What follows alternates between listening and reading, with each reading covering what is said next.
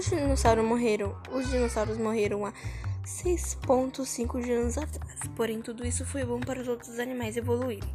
Eles criaram três tipos de grupo: multi multituberculados, os mamíferos que botam ovos. O segundo grupo foi marsupiais, ancestrais do canguru, gamba e, e etc. E o terceiro grupo seria seria Piacentauros. Firme possui úteros e mamilos para alimentar filhotes. O Ardipitelgus se parece com os gorilas. Ele anda de pé para, para facilitar para facilitar. E aqui nós vamos com outro que Australopithecus. Essa espécie era essa espécie era muito parecida com a gente, os humanos e os macacos. Inteligente.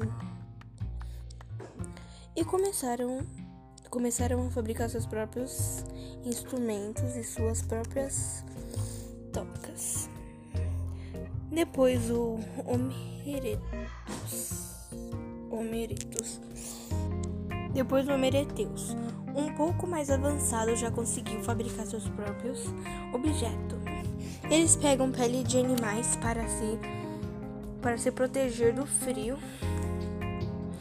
Homem de Neandertal. Eles são os mais recentes, eles são os mais parecidos com nós. O Homo sapiens é o mais inteligente pela mais inteligente de fabricar.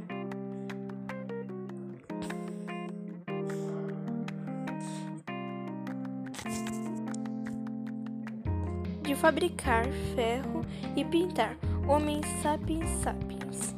Essa é a espécie mais inteligente de todos.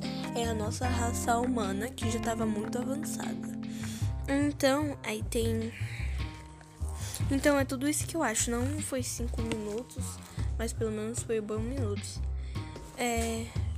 Bom, eu não tenho muita experiência com isso. E meio que em